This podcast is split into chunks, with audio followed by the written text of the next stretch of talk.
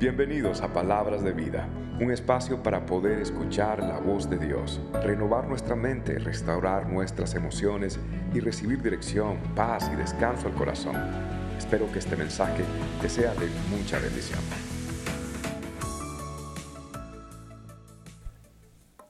La semana pasada nosotros ah, comenzamos nuestra serie de único. Y esta serie habla de lo único que es nuestro Dios. Usted y yo servimos a un Dios que es único, sabio, salvador, al cual merece la gloria, el poder, la honra, la potencia por los siglos de los siglos de los siglos. Amén. Y nuestro único Dios también nos ha hecho a nosotros únicos. Nosotros vimos en el Salmo 139, en el versículo 16, las palabras que hablan acerca de usted. La Biblia dice, me viste antes de que naciera. Cada día de mi vida estaba registrado en tu libro. Cada momento fue diseñado antes de que un solo día pasara. ¿No crees que vale la pena volverlo a leer? Dice el versículo 16, me viste antes de que naciera. Cada día de mi vida estaba registrado en tu libro. Cada momento fue diseñado antes de que un solo día pasara. Wow. ¿Sabe que Dios primero hizo, según la Biblia, el propósito y luego hizo a la persona? ¿Sabe que Dios primero dijo, vamos a ver cuál va a ser el propósito que voy a hacer a Carlos, a María, a Juan, a Pedro? Vamos a ver, voy a mostrar primero el diseño de mi plan maestro y, voy a primero hacer el plano, primero voy a hacer la obra maestra, primero voy a hacer el propósito y, y luego, luego, después de esto, ah, voy a hacer a una persona. Dios primero hizo el propósito suyo y luego lo creó a usted. Y las buenas nuevas son estas de que la Biblia dice, Jehová, el Señor, cumplirá su propósito en mí. Llueve, truene o relampaguee, se levante el enemigo, venga el turbión, venga el huracán, vengan las finanzas escasas, venga la enfermedad, vengan momentos difíciles matrimonio, momentos difíciles con los hijos, momentos difíciles legales, momentos difíciles con la crítica, momentos difíciles con la culpa. No importa lo que venga, lo que venga, Jehová cumplirá su propósito en mí y yo sé que sus palabras nunca caerán a tierra. Dios lo promete, Dios lo hará. Esa es mi confianza. Dios ha dicho que Él va a cumplir con mis tropezones, con mis ah, debilidades, pero si yo me mantengo en comunión con Él, si yo me mantengo, a veces siento que estoy como que corriendo, que me siento bien, a veces siento que estoy como con las uñas, oh Dios, pero si yo me mantengo allí, si yo me mantengo apegado a Él, la Biblia dice que el Señor cumplirá su propósito en mí. Y no solamente en ti, lo va a cumplir en, tu esposo, lo va a cumplir, lo va a cumplir con tus hijos, lo va a cumplir ah, con aquello que Dios te ha dado. Dios lo va a cumplir. Ahora, durante ese proceso de ese cumplimiento de Dios, Dios tiene ciertas ah, instrucciones que Él quiere darnos. Él tiene ciertas indicaciones, Dios tiene como un manual. Le voy a confesar algo.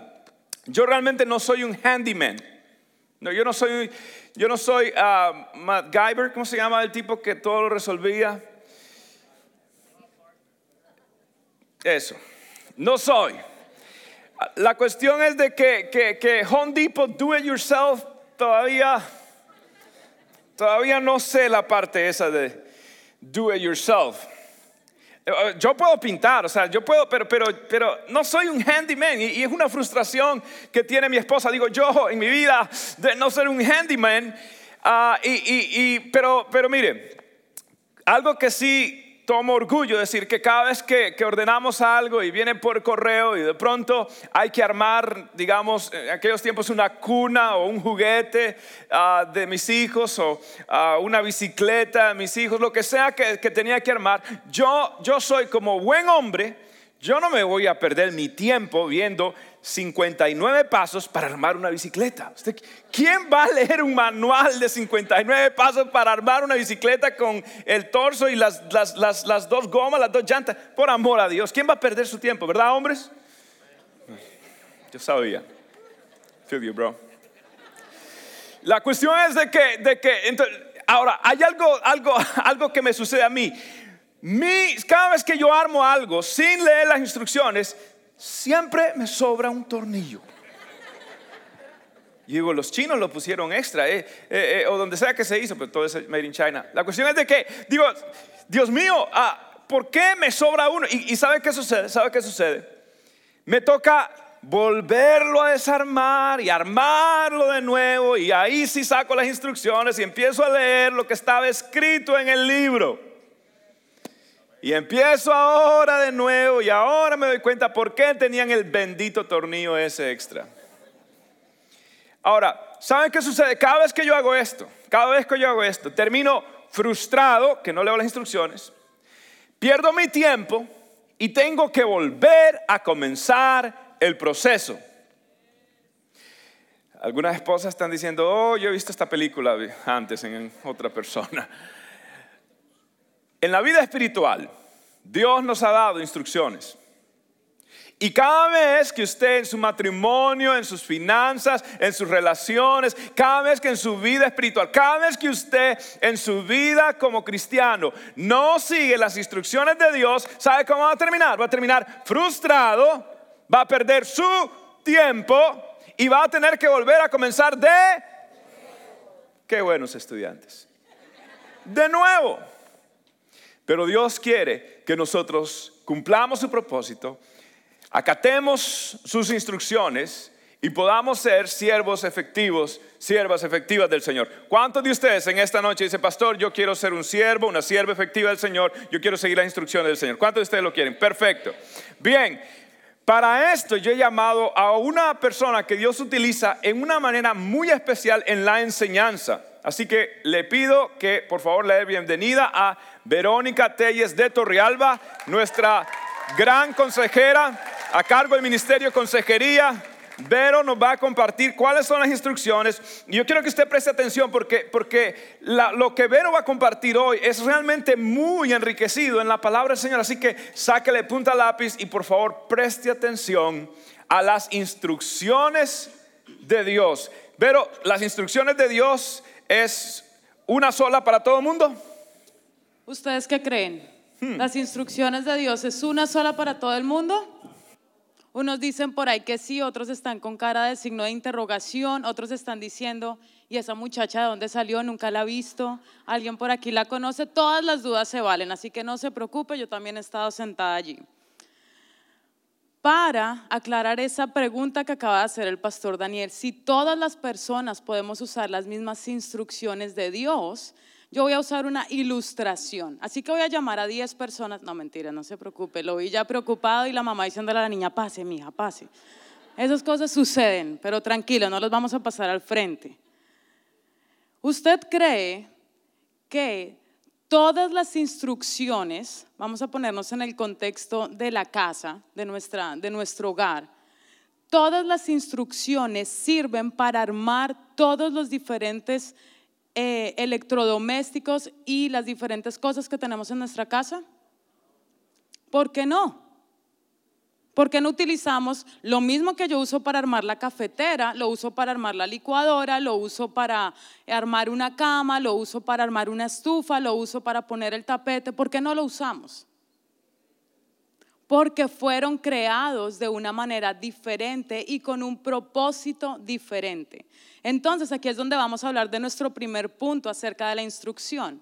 La instrucción de Dios para cada persona es única porque Dios nos creó con un propósito único. ¿Para cuántos de ustedes eso es una noticia nueva? Para algunos es algo nuevo. Hay algunos aquí que quizás sea la primera vez que escuchan que Dios los creó con un propósito único. Cuando Dios te creó, Él ya tenía un plan en mente. Él no te creó accidentalmente y dijo, ¿y ahora yo qué pongo a hacer este? ¿Cierto? Porque Él no es como nosotros los seres humanos, donde a veces estamos haciendo nuestra... Eh, estamos tratando de llamar gente para que se metan dentro del servicio y vengan todos y después llegan personas y decimos, ay Dios mío, ¿en dónde yo pongo esta persona? Para Dios no es así. Dios a cada uno lo creó con algo en mente. Dios dijo, José, yo te estoy creando porque yo necesito que tú vayas y hagas X cosa. Puede ser ir a ser discípulos, ir a enseñar, ir a evangelizar, levantar una familia, proveer para una familia, ser luz en medio de la tierra. Dios nos creó con un propósito único. Vamos a ir a la palabra del Señor. En 1 Timoteo 1:18 y dice lo siguiente, si pueden leerlo conmigo. Timoteo, hijo mío, te doy estas instrucciones basadas en las palabras proféticas que se dijeron tiempo atrás acerca de ti. Espero que te ayuden a pelear bien en las batallas de quién? ¿En las batallas de quién? Del Señor, porque todos fuimos creados con un propósito único para un único Dios. Escuche bien lo que estoy diciendo. Todos fuimos creados con un propósito único para un único Dios. ¿Quién está hablando aquí? Aquí está hablando Pablo y Pablo le está hablando a su discípulo Timoteo. Le está diciendo, Timoteo, yo no te estoy mandando a ti una carta más, yo no te estoy mandando a ti algo más, solamente como para que digan, bueno, Pablo está mandándole cartas a otro más de sus discípulos y es lo mismo que le he venido diciendo a todos. Él le dijo, de acuerdo a la palabra que se dijo acerca de ti, yo te estoy enviando estas instrucciones para que puedas pelear las batallas de el Señor, aquel que te dio un propósito y quiere que cada batalla que tú pelees sea en victoria. Yo no sé qué situación tú estés pasando en esta mañana, en esta noche, vengo desde la mañana eh, compartiendo el mensaje, así que ya da lo mismo, digamos, en cuanto, en cuanto a tiempo. Yo no sé qué situación tú tengas hoy, yo no sé si tú estás lidiando con algo, ya sea en tu familia, ya sea que no sabes para qué Dios te creó, estás luchando con situaciones de identidad, siempre te han venido diciendo algo que se ha venido marcando en tu corazón y tú dices, no sé, no sé hacia dónde ir, yo me siento confundido, me siento confundida, tengo una batalla, tengo una algo que está pasando todos los días y no sé cómo salir de eso y no sé si voy a vencer. Y yo quiero decirte hoy lo mismo que Pablo le dijo a Timoteo, Dios está trayendo esta palabra hoy para darte una instrucción porque él sabe las batallas que tú estás peleando y quiere que tú vayas y reclames la victoria. ¿Ustedes lo creen? Entonces dígalo como que lo cree. ¿Lo cree? Eso. Así es que se, se alaba al Señor. Ahora bien, ¿para qué nos da Dios la instrucción?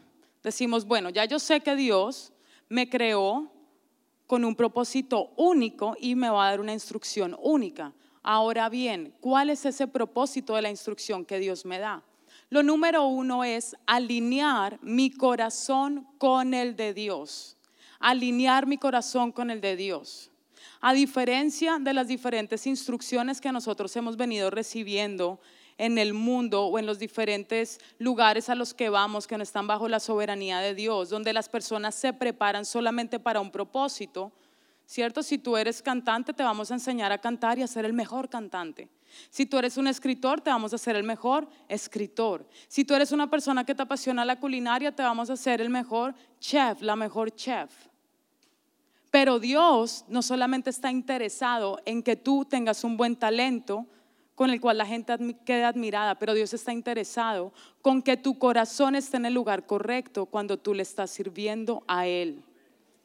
Amén. Ok, dice la palabra del Señor en Job 22, 21 al 23. Sométete a Dios y tendrás paz, entonces te irá bien.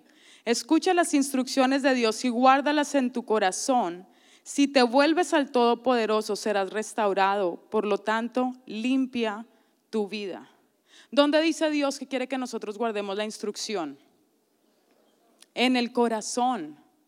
¿Por qué Dios quiere que tú guardes la instrucción de Él en el corazón? Porque Dios sabe que de tu corazón emana la vida. De lo que hay en el corazón tuyo viene todo lo demás que tú vas a hacer. Si tú eres una madre, de lo que hay en tu corazón va a salir la forma como tú vas a criar a tus hijos. Si tú eres un padre, la manera como tú vas a guiar a tu familia va a venir de lo que hay en tu corazón. Si tú eres un maestro, lo que tú enseñas viene de lo que hay en tu corazón. Entonces, lo mejor es que lo que haya en tu corazón está alineado con el de Dios para que tú puedas cumplir el plan de Dios. Amén. Algunos de nosotros estamos batallando con cosas que están en nuestro corazón que desde niños se pusieron allí y han venido creando raíces de amargura, han venido creando frustraciones, inseguridades, donde venimos y nos comparamos con las demás personas y decimos, yo no canto como mi hermano, o yo no ministro como el pastor, o yo no soy tan buena madre como mi hermana lo es, o yo quisiera ser como mi mamá, pero no soy así. Y Dios lo que quiere es que tú entiendas que Él quiere que tu corazón se alinee con el de Él con el de Él, con el de nadie más. Dios quiere, alinea tu corazón con el mío. La palabra del Señor dice, busca buena opinión, opinión delante de Dios y Él te dará buena opinión delante de la gente. Ese es el Dios que nosotros tenemos. ¿Cuántos le dan un aplauso a Dios? A mí me libera esta palabra. Me libera escuchar que tengo un Dios que no solamente me envió sino que me envió, me capacita y camina junto conmigo en todo el proceso. Ese es el Dios que usted tiene. Lo segundo del propósito por el cual Dios trae la instrucción es formar nuestro carácter conforme al carácter de Cristo, conforme a la estatura de Cristo, conforme a la medida de Cristo.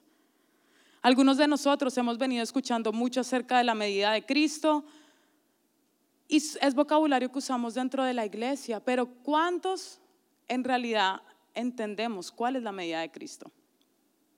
Cuando se dice que tú tienes que ser a la medida de Cristo, ¿qué quiere decir? ¿Cómo yo sé que estoy llegando a la medida de Cristo? Porque la palabra dice que eso es lo que Dios espera de nosotros. Así que lo mejor es que tengamos claro eso. La medida de Cristo es cuando mis acciones reflejan las acciones de Cristo. Y mis acciones reflejarán las acciones de Cristo cuando yo estoy conectado con el Espíritu Santo y todo lo que yo hago lleva el fruto del Espíritu. ¿Cuál es el fruto del Espíritu? La mansedumbre, la templanza, el dominio propio, la fe, el gozo, la benignidad, la paz. Todo esto debe estar representado dentro de las acciones y dentro de lo que yo hago. Cuando algo de esto no está, Dios me está diciendo, yo necesito que otra vez tú alinees tu corazón con el mío. Y el proceso de la instrucción no es un evento específico, es un proceso eterno. No es un evento específico, es un proceso eterno. Es de todos los días. Todos los días yo tengo necesidad de Dios. Todos los días yo necesito que mi corazón se alinee con el de Dios. Todos los días yo necesito que mi carácter sea formado de acuerdo a la medida de Cristo. ¿Qué nos dice la palabra acerca de esto? Efesios 4, 11 al 13 dice lo siguiente, ahora bien, Cristo dio los siguientes dones a la iglesia, los apóstoles, los profetas, los evangelistas y los pastores y maestros. Ellos tienen la responsabilidad de preparar al pueblo de Dios para que lleve a cabo la obra de Dios y edifique la iglesia hasta que lleguemos a la plena y completa medida de Cristo. ¿Hasta cuándo? Hasta que lleguemos a la plena medida de Cristo. No pressure para los que son pastores y maestros. Esa es la responsabilidad que Dios nos ha entregado. Es la responsabilidad de preparar la iglesia y participar en ese ministerio de llevar esa iglesia sin mancha y sin arruga delante de la presencia del Señor. Eso es lo que el Señor anhela de nosotros. Pero muchas veces en la vida se presentan diferentes situaciones, diferentes cosas que nos roban la paz y comenzamos a perder el enfoque y comenzamos a perder de vista que nuestro llamado es mucho más allá que esto que estamos viviendo hoy en día. Es mucho más allá y vale la pena. Vale la pena vivir para el Señor, vale la pena dejarnos formar por Dios, porque nosotros fuimos preparados para eternidad. Yo creo que usted no me escuchó. Nosotros fuimos preparados para eternidad. Amén, es un propósito eterno el que Dios tiene con cada uno de nosotros, pero como siempre es una lucha. El tercer propósito por el cual Dios nos creó es cambiar nuestra conducta carnal por una conducta espiritual. Romanos 12.2 dice lo siguiente, no imiten las conductas ni las costumbres de este mundo. Más bien dejen que Dios los transforme en personas nuevas, el cambiarles él, al cambiarles la manera de pensar. Entonces aprenderán a conocer la voluntad de Dios para ustedes, la cual es buena, agradable y perfecta.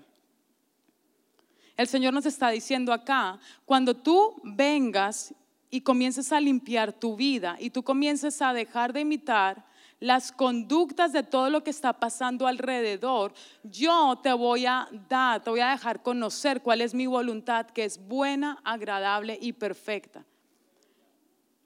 Y algunas veces nosotros decimos, bueno, ¿y por qué tiene que ser hasta que eso pase? Porque solamente hasta que mi vida esté limpia yo puedo llegar y conocer esa buena, agradable y perfecta voluntad de Dios. Y la razón es que no de otra manera tú la vas a entender, porque las cosas de Dios son locura para aquellos que no le conocen. Porque lo que Dios te llamó a hacer necesita un discernimiento y un entendimiento que tiene que ir más allá de lo natural, tiene que ir a lo sobrenatural. Tú tienes que conectarte con la vid. Nosotros somos los pámpanos y fuera de la vid nada podemos hacer.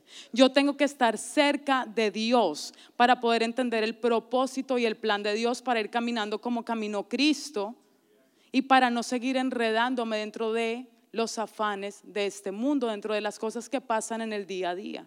Y es preocupante. Muchas veces cuando miramos las noticias, cuando vemos todo lo que está pasando, comienza a entrar la angustia, comienza a entrar la preocupación, comenzamos a querer tomar el control, ya no quiero enviar mis hijos al colegio, ya no puedo hacer esto, tenemos que quedarnos todos en la casa y comienza a entrar el temor porque tus ojos se dejaron de fijar en la cruz de Cristo que te hizo libre y ya la muerte ya no tiene control, ya no tiene poder, porque ya tú has sido liberado en el Señor. Amén.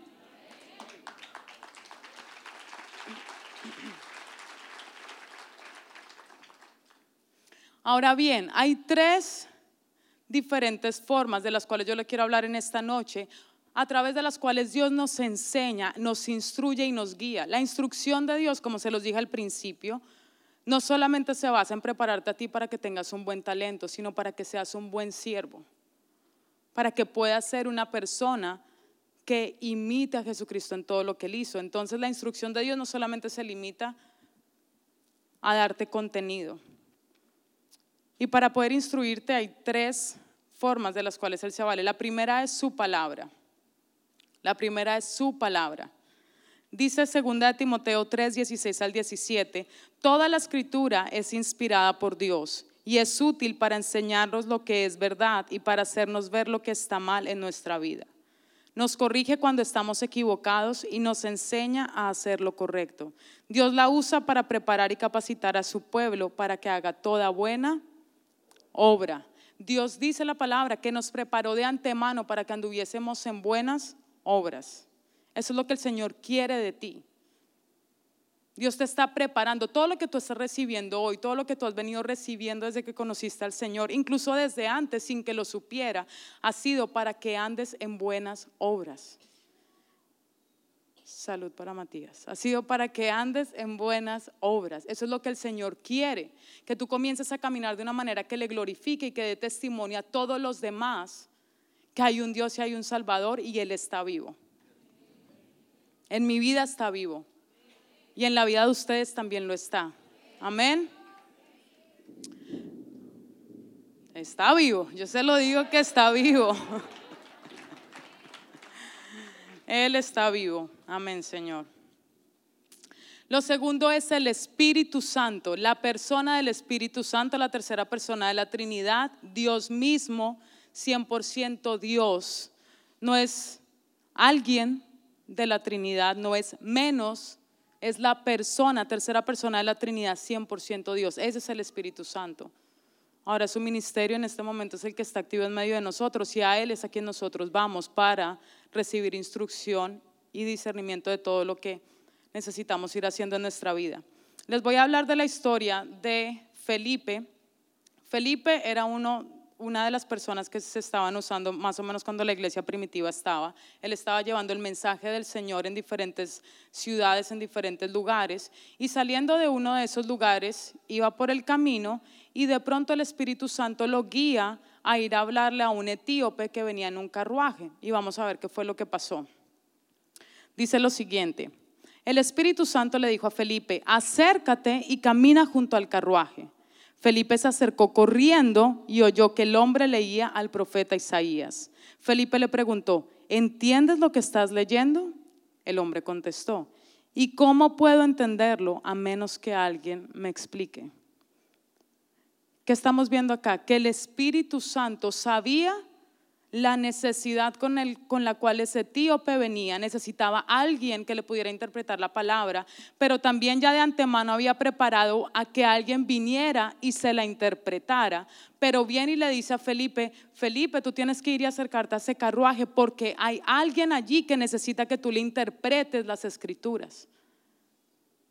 Cuando nosotros somos instruidos en la palabra de Dios, eso demuestra que hemos sido llamados al propósito de Dios, bajo el propósito de Dios y queremos crecer en Dios. Pero cuando nosotros nos dejamos guiar por el Espíritu Santo y damos instrucción a otros, demuestra que estamos creciendo en Dios. El ser discípulo no solamente quiere decir aprender, pero el ser discípulo es aprender y enseñar. Es un verbo que implica las dos cosas. Cuando yo me llamo discípulo de Cristo, yo estoy llamado a hacer las dos cosas, aprender y a enseñar. Si yo solamente enseño, estoy dejando el aprendizaje. Si yo solamente aprendo, estoy dejando la enseñanza. Entonces Dios qué quiere? Que yo aprenda y enseñe a otros. Y la palabra en muchos lugares habla de los cristianos maduros como aquellos que instruyen a otros no en lo que sea, pero dentro de las cosas de Él, dentro de los asuntos del Señor, los asuntos del reino de los cielos.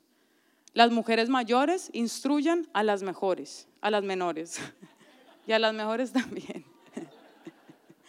Las mujeres mayores instruyan a las menores, pero también cuando le están hablando a Timoteo, le están diciendo, Timoteo, si tú enseñas a los demás, estás haciendo algo que le agrada a Dios. Y Timoteo era joven. Todos estamos llamados a ser discípulos, a enseñar e instruir a otros. Y lo tercero que Dios usa para instruirnos son las personas. Las personas. ¿Cuántos dicen amén por eso? Dígale a la persona que está a su lado, Dios te usa a ti para instruir. Tú eres un maestro de Dios. Me encantaría que fueras mi maestro. Ay, sí ya está difícil. Ahí sí ya los vi dudando, ¿no?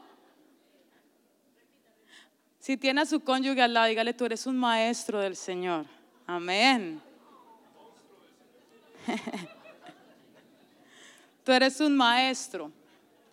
El Señor te va a usar a ti para instruir a otros.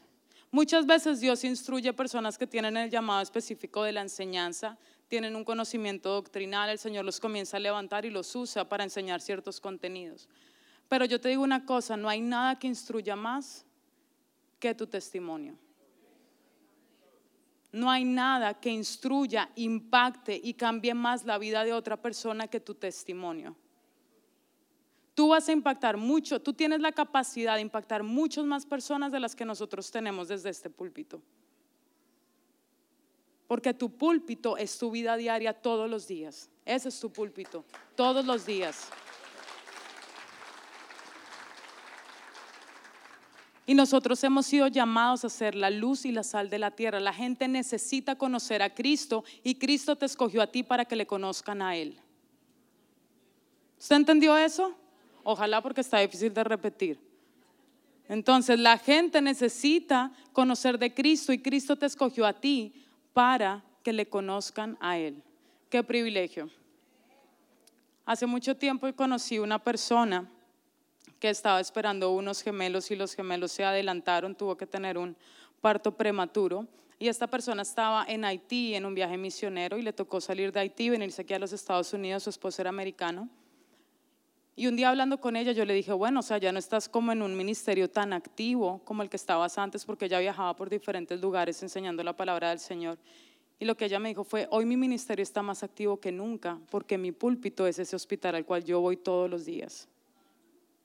Ese fue su púlpito, porque era una persona que entendía los planes de Dios.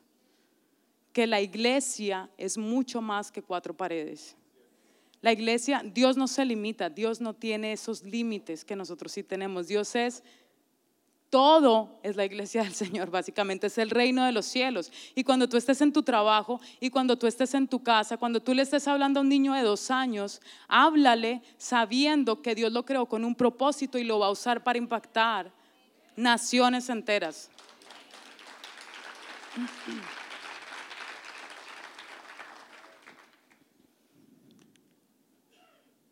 Nuestro cuarto punto dice lo siguiente, la instrucción de Dios no es difícil de cumplirse porque su contenido no es claro, sino porque exige un cambio en nuestro carácter. Ouch. Ouch. A mí me dolió cuando, cuando estaba escribiendo eso. Dios me estaba hablando a mí, me estaba diciendo, hija, no es que tú no entiendas Tú entiendes, es que tú no quieres cambiar. No le sigas diciendo a los hermanos que sigan orando y te traigan revelación porque ya tú sabes lo que es. Y ahora necesito que me lo entregues, ahora necesito que me creas. Necesito que tengas la fe para saber que lo que yo te estoy pidiendo no está tan alto en el cielo ni tan lejos en el mar para que digas quién irá y me lo traerá sino que cerca de ti, en tu corazón, está la palabra para que la cumplas, dice la palabra.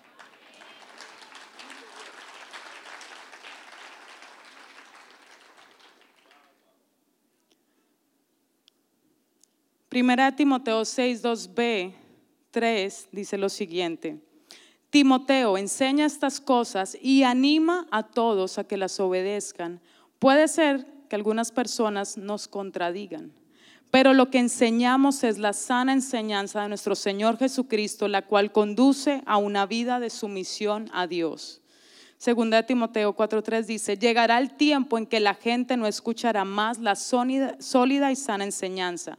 Seguirán sus propios deseos y buscarán maestros que les digan lo que sus oídos se mueren por oír.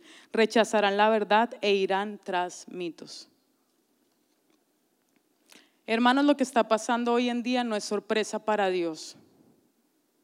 Esta palabra no es una palabra que se va a dar en un futuro, esta palabra se está dando hoy en día.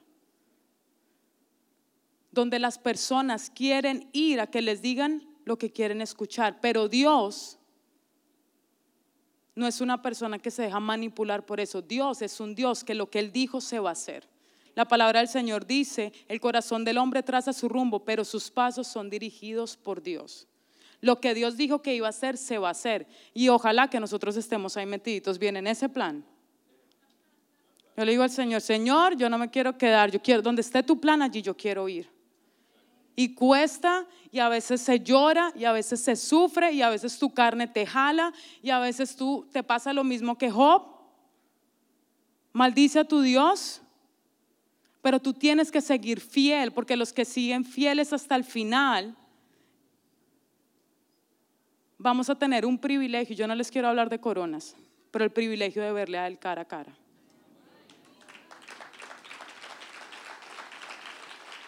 La palabra del Señor dice, sin santidad nadie podrá ver el rostro de Dios.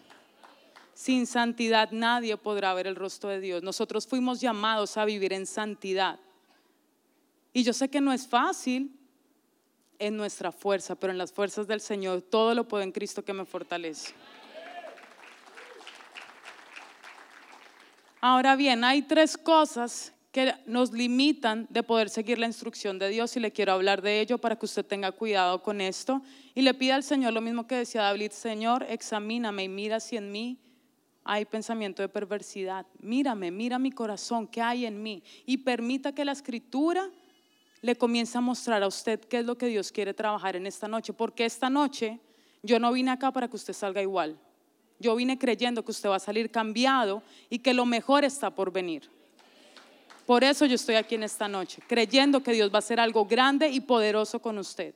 Y yo tengo la fe de que la semilla que se está poniendo hoy está cayendo en terreno fértil. Yo lo creo. Lo número uno es el orgullo. Dice la palabra del Señor en Romanos 1:21. Pues habiendo conocido a Dios, no le glorificaron como a Dios ni le dieron gracias, sino que se envanecieron en sus razonamientos y su necio corazón fue entenebrecido pues habiendo conocido a Dios, no le glorificaron como a Dios. En la palabra es, yo conozco a Dios y ahora mi vida, ¿estoy glorificando yo a Dios como a Dios? ¿O estoy glorificando yo a Dios como cuando me conviene? Yo tengo que glorificar a Dios como a Dios. Que mi corazón no se envanezca, que yo crea que fui yo la que traje y cambié la gente. No fui yo, fue el Espíritu Santo de Dios. La palabra muy claramente lo dice. Tú puedes sembrar, tú puedes regar, pero el crecimiento viene de Jesucristo. Él, Él es el que da el crecimiento, no yo. Él es la piedra angular, nadie más acá. Entonces el Señor no solo quiere que tú le conozcas, quiere que tú le trates como Dios. Quiere que tú le entregues el control total de tu vida. Quiere que tú le digas, Señor, me quito yo del trono de mi vida para que entres tú. Dígame si usted no cree que Dios podría tener mejor control de su vida que usted mismo. ¿Cuántos creen que es así? Amén. ¿Y cuántas esposas dicen amén y esposos dicen amén? Claro que sí. Mucho mejor que mi vida esté en control del que la creó. Lo segundo es la falta de tiempo y el control, cuando nosotros tenemos la necesidad de tomar control de las cosas. Aquí les voy a hablar de una historia que a mí me ha marcado, ha marcado mi caminar con el Señor y me da temor de Dios en el buen sentido, que es el de reverencia delante de Dios. De saber que Dios es un Dios compasivo, es un Dios de gracia, pero también es un Dios que ejerce disciplina sobre sus hijos. Señor al que ama disciplina. Dice la palabra del Señor que en algún momento estaba el rey Saúl y el profeta Samuel le había dicho, te van, vas a tener que hacer X sacrificio, vas a tener que hacer esto, pero tienes que esperar hasta que yo llegue para hacer el sacrificio. Y resulta que Saúl no esperó. Vamos a ver qué fue lo que pasó con esto. Primera de Samuel 13 del 8 al 11. Durante siete días Saúl esperó allí, según las instrucciones de Samuel. Pero aún así Samuel no llegaba. Saúl se dio cuenta de que sus tropas habían comenzado a desertar, de modo que ordenó, tráiganme la ofrenda quemada y las ofrendas de paz. Y Saúl mismo sacrificó la ofrenda quemada. Precisamente cuando Saúl terminaba de sacrificar la ofrenda quemada, llegó Samuel. Ups. Saúl salió a recibirlo, pero Samuel le preguntó, ¿qué has hecho? Y después Samuel dijo, qué tontería, exclamó él. No obedeciste al mandato que te dio el Señor tu Dios. Si lo hubieras obedecido, el Señor habría establecido tu reinado sobre Israel para siempre, pero ahora tu reino tiene que terminar. Wow. Hermanos, si Dios está haciendo que usted escuche esta palabra en esta noche, yo le aconsejo que la instrucción que Dios le haya dado, espere. A veces empieza el afán y yo me quiero mover y comienzo a mirar lo que está pasando a mi alrededor y es que la gente se está desesperando y es que esto es lo que está pasando y es que mi esposa y es que mis hijos y es que en mi trabajo hay mucha presión y es que tengo necesidad y cinco dólares a un banco no le hacen falta, ¿cierto? Y yo, y yo no tengo con qué llevar el alimento a mi casa espera porque el Señor va a llegar y probablemente estés pasando una prueba de parte del Señor donde Dios quiere confirmar tu reino, lo que el Señor de antemano te entregó. Dios quiere confirmarlo, pero Dios necesita estar seguro que una vez te ponga en este lugar, tú te vas a poder mantener con integridad. Amén. Y el tercer punto es el aislamiento. Lo que nos previene de tener una buena doctrina, una sana doctrina y seguir las instrucciones de Dios, el tercer punto es el aislamiento. Eclesiastés 4, 9 al 10 dice, Más valen dos que uno, pues mayor provecho obtienen de su trabajo. Y si uno de ellos cae, el otro lo levanta. Pero hay del que cae estando solo, pues no habrá quien lo levante. Nunca podrás conocer el propósito de Dios aislado del reino de Dios y del pueblo de Dios. Porque Dios escogió usarnos a cada uno de nosotros para ministrar la vida de otros y para recibir ministración a través de la vida de otros. Aislarte, la palabra dice que el enemigo está como león rugiente buscando a quien devorar. ¿Usted quién cree que devoran los leones? Cuando usted mira a los que se aislaron, a los que se fueron lejos de la manada. ¿Y quiénes son los que se van lejos de la manada? Los enfermos, los que son bebés todavía. Ellos son los que están aislados. Y cuando tú veas alguno de tus hermanos que está aislado, tienes que comenzar a llevarlo hacia el centro de la manada para que el enemigo no pueda devorarlo. Porque ese es tu llamado. Ese es el llamado nuestro como hermanos en Cristo, es ayudarnos los unos a los otros, es guiarlos en el amor del Señor, es ir llevando a las personas a que puedan estar en un lugar seguro mientras Dios les ministra, mientras Dios comienza a darles instrucción sana. Y nuestro último punto dice, la instrucción de Dios no es una carga pesada que se lleva, sino una muestra de amor que nos libera. La instrucción de Dios no es una carga pesada que se lleva, sino una muestra de amor que nos libera. Mateo 11, 28 al 29 dice, luego dijo Jesús, vengan a mí todos los que están cansados y llevan cargas pesadas y yo les daré descanso. Pónganse mi yugo, déjenme enseñarles porque yo soy humilde y tierno de corazón y encontrarán descanso para el alma. ¿Por qué no nos ponemos todos de pie?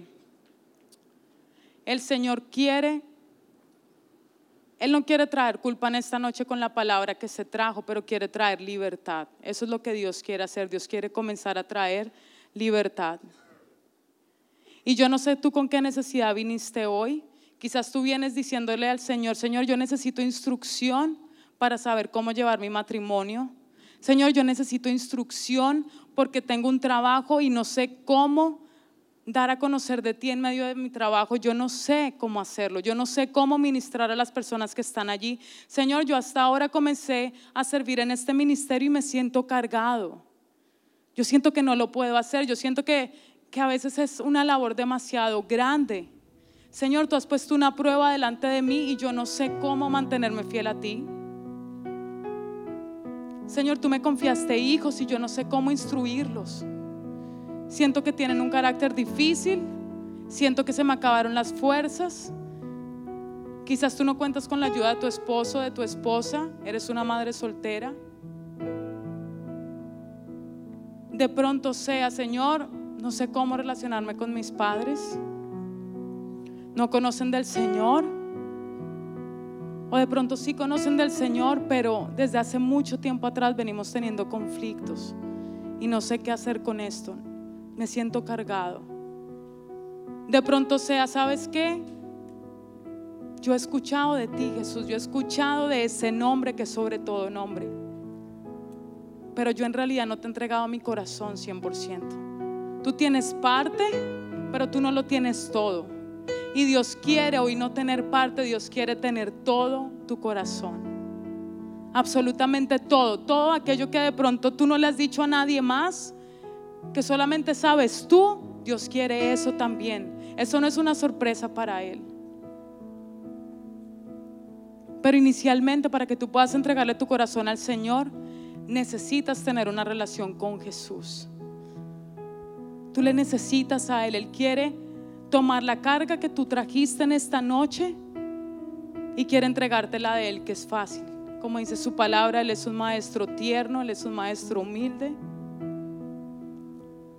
Pero Él necesita tu corazón. Yo les pido que cierren los ojos. Si aquí hay personas que dicen, ¿sabes qué? Lo que tú dices allí me toca. Y yo todavía no tengo esa relación con Jesús.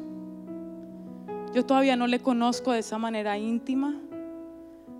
Yo todavía no sé eso de seguir la instrucción, quizás yo nunca he tomado una Biblia, yo ni siquiera sé cómo leerla, yo me siento como aquel etíope que leía, pero necesitaba a alguien que le enseñara porque no entendía lo que había allí. Si ese es tu caso, si tú quieres esa relación con Jesucristo, yo te pido que tú levantes tu mano en donde estás. Levanta tu mano, no pienses en la persona que está al lado.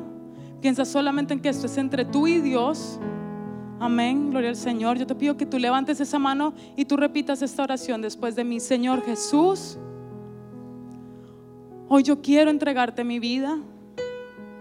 Yo quiero entregarte mi corazón. No solamente parte de mi corazón, pero todo mi corazón. Todo lo que soy te pertenece a ti. Perdóname porque yo he cometido faltas. Perdóname porque yo he pecado. Porque yo he querido seguir mi propio camino. Pero hoy yo quiero decirte que tú eres el rey de mi vida. De aquí en adelante tú eres el rey de mi vida. Quiero seguirte a ti y a nadie más. Yo confieso hoy con mi corazón y con mi boca que tú eres Señor de señores y tú eres el rey de reyes de mi corazón. Yo te entrego mi vida de aquí en adelante. Gracias por tu sintonía el día de hoy. Espero que puedas atesorar la palabra de Cristo en tu corazón para que puedas acercarte cada día más a Dios. Si este mensaje te es de bendición, compártelo con amigos y seres queridos. Bendiciones.